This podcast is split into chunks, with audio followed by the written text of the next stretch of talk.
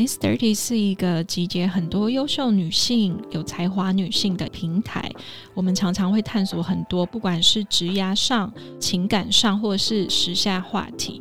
我们希望透过 Miss Thirty 的平台，可以了解更多女生的声音跟想法。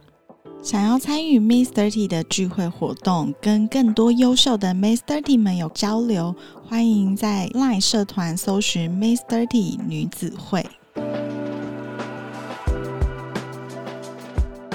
Hello，大家好，我是 Mr. He 的 Vanessa。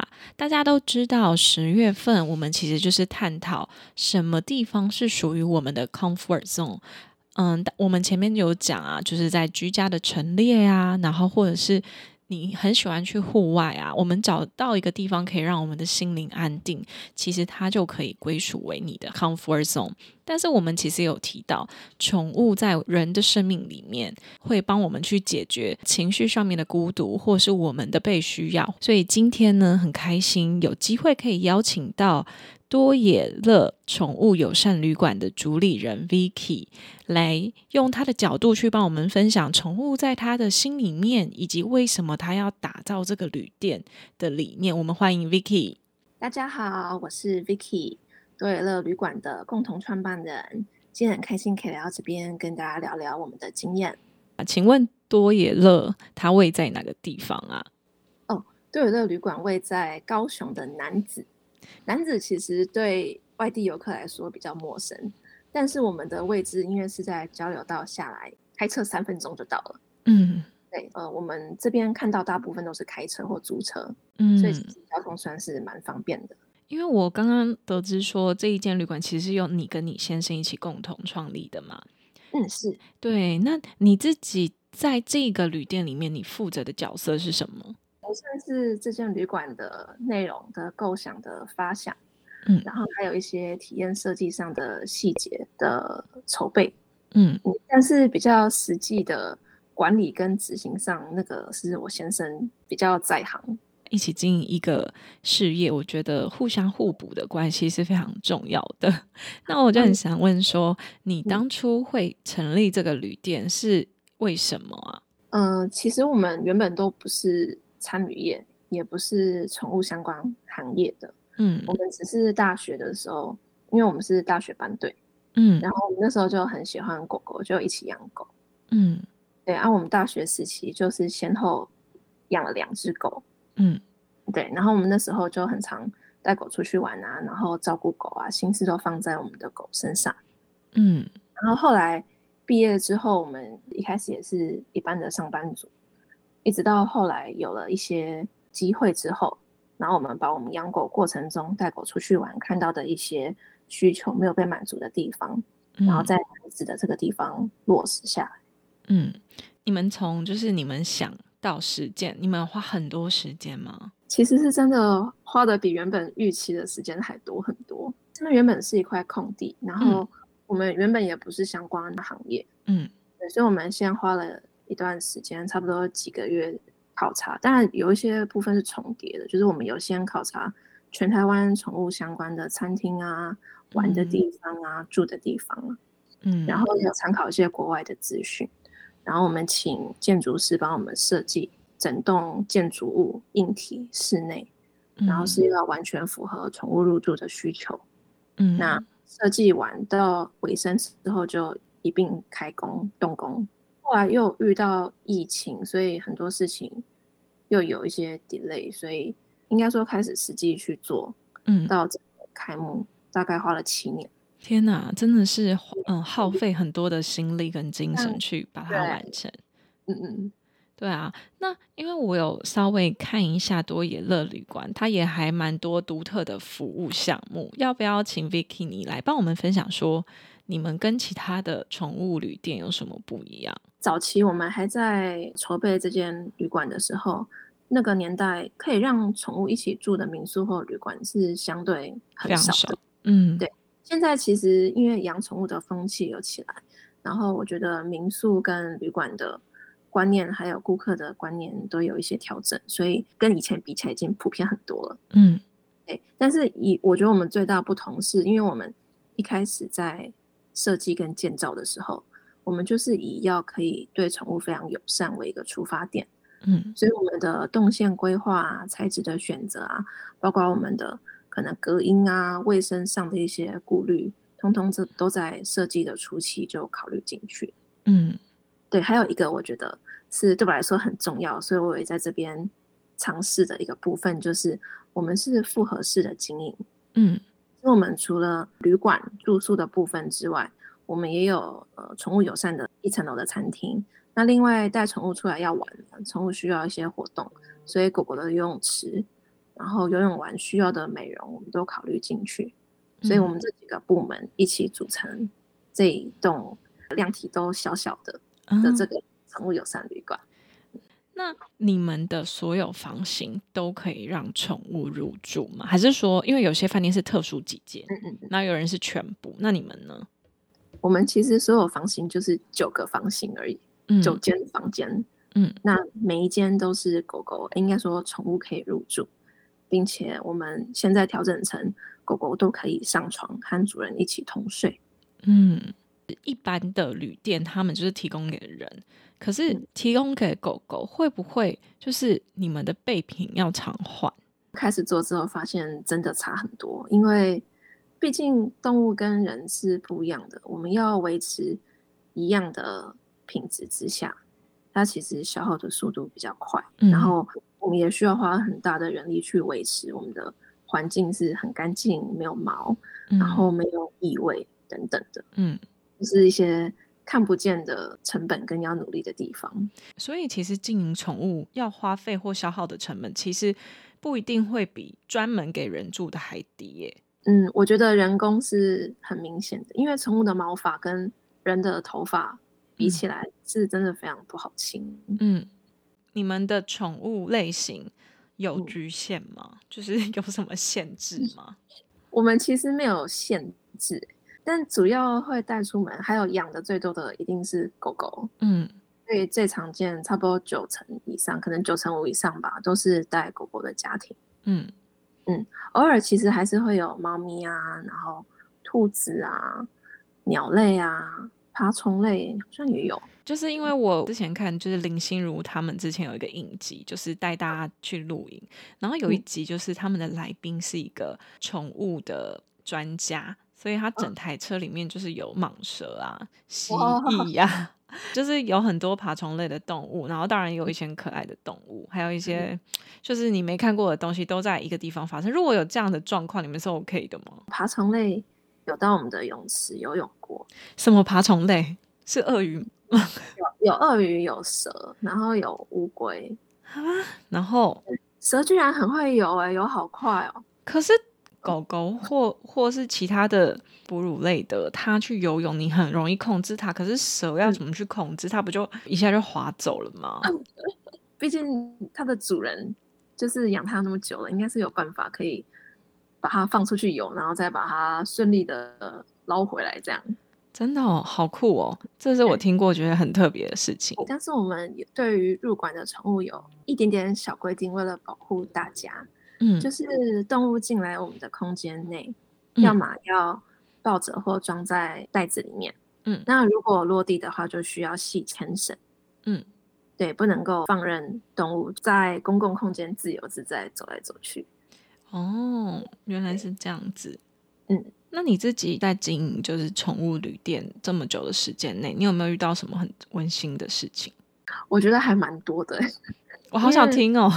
好，那我讲。其中一个好了，好，因为我刚刚讲，我一开始跟我先生就还是男女朋友的时候，我们就一起养两只狗，嗯，那我们其实是保持着对他们的爱，然后建造这间旅馆，嗯，因为实在是拖太久时间了，嗯，所以等到落成开幕的时候，其实那两位狗狗都已经去当小天使了，嗯，对，所以我们经历了从他们还是小朋友，然后到他们走的这段过程，其实觉得。感触很深，应该有经历过嗯。的人都可以理解，嗯，对。那有一次啊，有一组客人，应该是在疫情的期间，就是还不太有人出来游玩的时候，嗯，他很特别，他就一家人，然后带着一只狗狗来我们这边住宿，还有游泳，嗯。那因为疫情期间，就是你知道工作人员比客人还多的那个时期，对。对，所以我们都会跟客人有比较深刻的互动，这样，嗯，然后我们才知道原来那个狗狗它已经是生病，然后而且是末期了，嗯，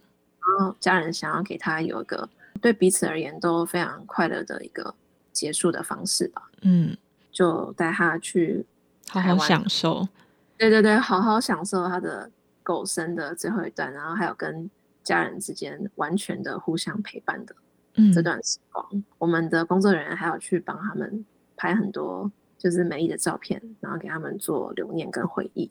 嗯，对。然后呃，用餐的时候，我们还有帮他的餐点就是做特制的，加一些华丽的料，很开心的享受。对，菜单外的一些小惊喜，希望可以让他们双方都可以感受到我们这边的祝福，这样。嗯，真的是一个很温馨、很感人的故事，而且你们的服务也很到位，所以我也会想说，你们都会知道说每一组来入住前他们住宿的目的吗？嗯嗯，呃，其实这部分我们是让客人有需求的时候跟我们嗯提出，对，那其实很多需求我们都可以做配合，因为像我刚刚讲，我们才九间房间而已。嗯，通常最常见一定就是庆生嘛。嗯，哦，也有过惊喜求婚的啊。用狗狗惊喜求婚？呃，不是不是，是狗狗之间的惊喜求婚吗？不是狗狗之间，太搞笑了。应该是情侣求婚，可是因为他们是有一起养狗的。嗯，对。那另外有一些可能生理上的一些需要协助的，可能不方便走路啊。嗯，所以他们提供我们什么资讯，我们就会看不同单位有什么可以配合的地方，这样。我觉得你们也非常克制化服务，就是针对大家不同的需求。对对，但是我觉得很难免啦，就是你同时假设你今天酒店都满，然后有时候不管是宠物在玩的时候，然后或者是它自己本身身体上可能有一些问题，健康的问题，那你们这边也有提供相关的服务吗？嗯，我这样说好了，我们的客房才九间，但是我们其他像餐厅。泳池跟宠物美容的服务都是对外开放的。嗯，对，所以来住宿的狗狗只是我们的客人的一个部分而已。对，对。那针对来住宿的狗狗出游之前，主人都会评估它的健康状况。嗯，对。那如果说比较不适合的话，可能他们会跟我们询先询问一些相关的资讯，例如说附近有没有怎样可以后送的医院啊等等的。嗯，那。我觉得比较常会遇到我们主动去跟客人说他狗狗状况的是在宠物美容的部门。嗯，对，因为宠物美容是美容师会亲自去服务每只进来美容室的狗狗。对，对，那跟一般宠物美容室不一样的是，来这边的狗狗除了一些附近会固定来的之外，其他可能就是来玩水的时候顺便美容，所以久久才来一次。嗯，就是来住宿的客人，可能就来这么一次或者是一两次这样而已。嗯，所以，我宠物美容师跟狗狗还有跟客人之间，并没有就是长期的互相了解的一个关系。嗯，对，所以我们会用换一个方式，我们是每只美人玩的狗狗都会帮他写一个小联络簿，就像幼稚园嗯的记录一样。对，然后那上面就会提醒家长说：“哎，今天狗狗进来。”美容师它有什么症状啊？嗯，对，有什么表现呐？对，例如说可能发现它站的时候脚比较没有力气，我们就会提醒一下。嗯，对，或者是说皮肤上啊哪边可能有一些异样啊，我们都会在联络簿上，还有配合拍照，然后让客人知道狗狗的状况。这样，嗯，你觉得经营宠物旅店需要有什么样子的人格特质？我自己想象啦，毕竟这是我们唯一的一个创业过程。我也没有试过其他的，对。但是我在想，人格特质可能是跟着要创业这件事情，嗯，不一定是跟着经营宠物，嗯，对。因为宠物只是创业里的一个主题，嗯哼。对，当然要说的话，就是要不怕狗啊，然后对对宠物要爱宠物，没有爱。但是其实我自己觉得最大的关卡是，创业真的是一条。很有挑战性，是对，也会有成就感，但是要也要能够忍受挫折跟困难，嗯，然后一直不停的找方法往前走的一条路。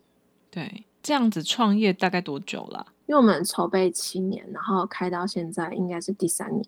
嗯，讲起来大约是第十年。哇，也是很长远的一段创业之路。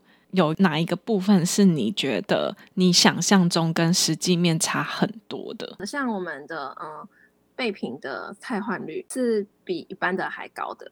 嗯，因为会有一些弄脏洗不掉啊，或者是强力的去洗掉，那可能会伤布料，所以它就比较快就就有破洞什么的。嗯，我就得换。嗯，对，或者是像，因为一开始我们在设计的时候，我都希望可以把一些比较质感好的，可能宠物用品，然后放在我们房间内让客人使用。嗯，其实用久了，包括说我们的家具啊，甚至是狗狗的碗啊，或者是一些我们不觉得是会消耗的东西，其实消耗的速度比你想象中还要更快。对，真的，例如说，呃，木头的桌子啊。嗯，都已经开始有使用痕迹了。嗯，因为他们会去抓，或者去会去撞什么的，要去取那个平衡，就是在质感、耐用跟价钱上。嗯，我也有观察到说，你们其实周边的选品也是以宠物友善跟对宠物好为主。比如说，你们选择的食物，然后选择给嗯宠物的一些备品。你们都是有精心挑选过的。我觉得对客人而言最直接应该就是宠物食物的部分。嗯，一开始我们我们的想法是给宠物的餐点会想要做的比较特别一些，不管在造型上或者是用上。对，但是后来发现这样其实有可能有些狗可能不能吃这个食材，那有些狗可能对那个过敏。嗯，有些狗可能只能吃一点点之类的，会反而。没有办法更务实的去提供宠物需要的，嗯，对，所以我们现在就会做一些调整。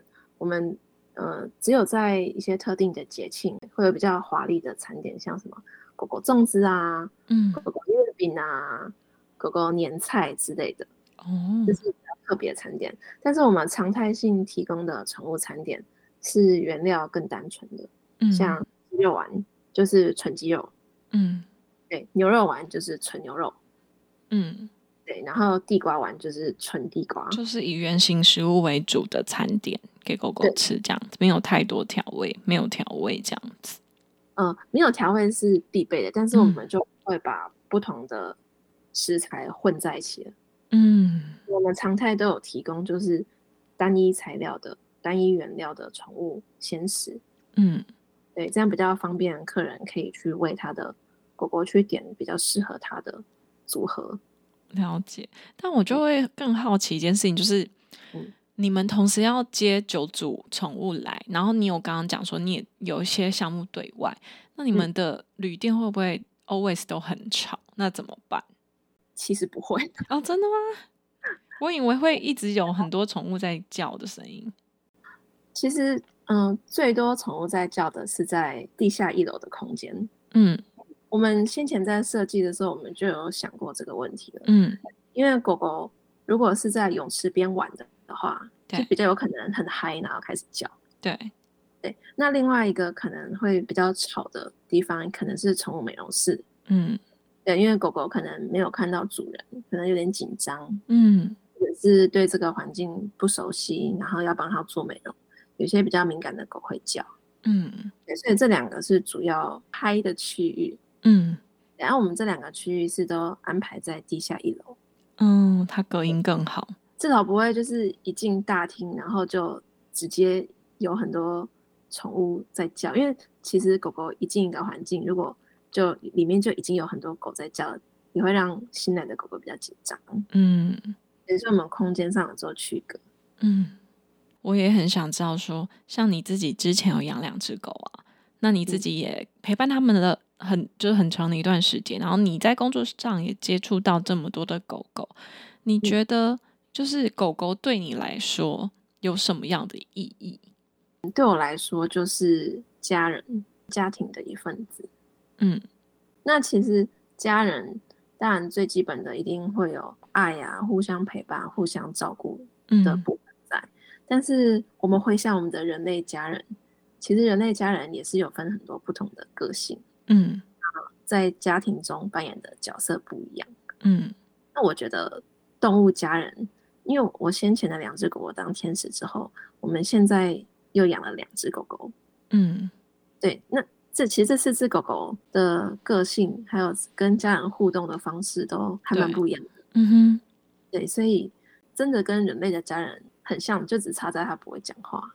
嗯，我觉得来我们这边的客人，包括我自己，大部分都还是态度上是把狗狗当做家人的。嗯，对。然后其实我们跟客人互动上也都是把狗狗当小孩，我们会说毛孩，称呼它为毛孩。嗯，然后有时候我们会称呼客人是哎，比如说什么毛孩爸、毛爸，对，大头爸爸、大头妈妈，就是用家人的方式去互相称呼。其实我发现你经营这个旅店就很像经营一个幼稚园哎，超像。对啊，你你还要给他写联络簿，就是哎，你这个小朋友状况如何？他在哭，或者他今天排泄物乱上之类的，就是还其实还蛮有趣的。你自己在这一段创业的经历中得到最大的收获是什么？这是个很好的问题。其实我觉得蛮疗愈的，因为毕竟我们是以自己的需求跟我们的梦想来出发。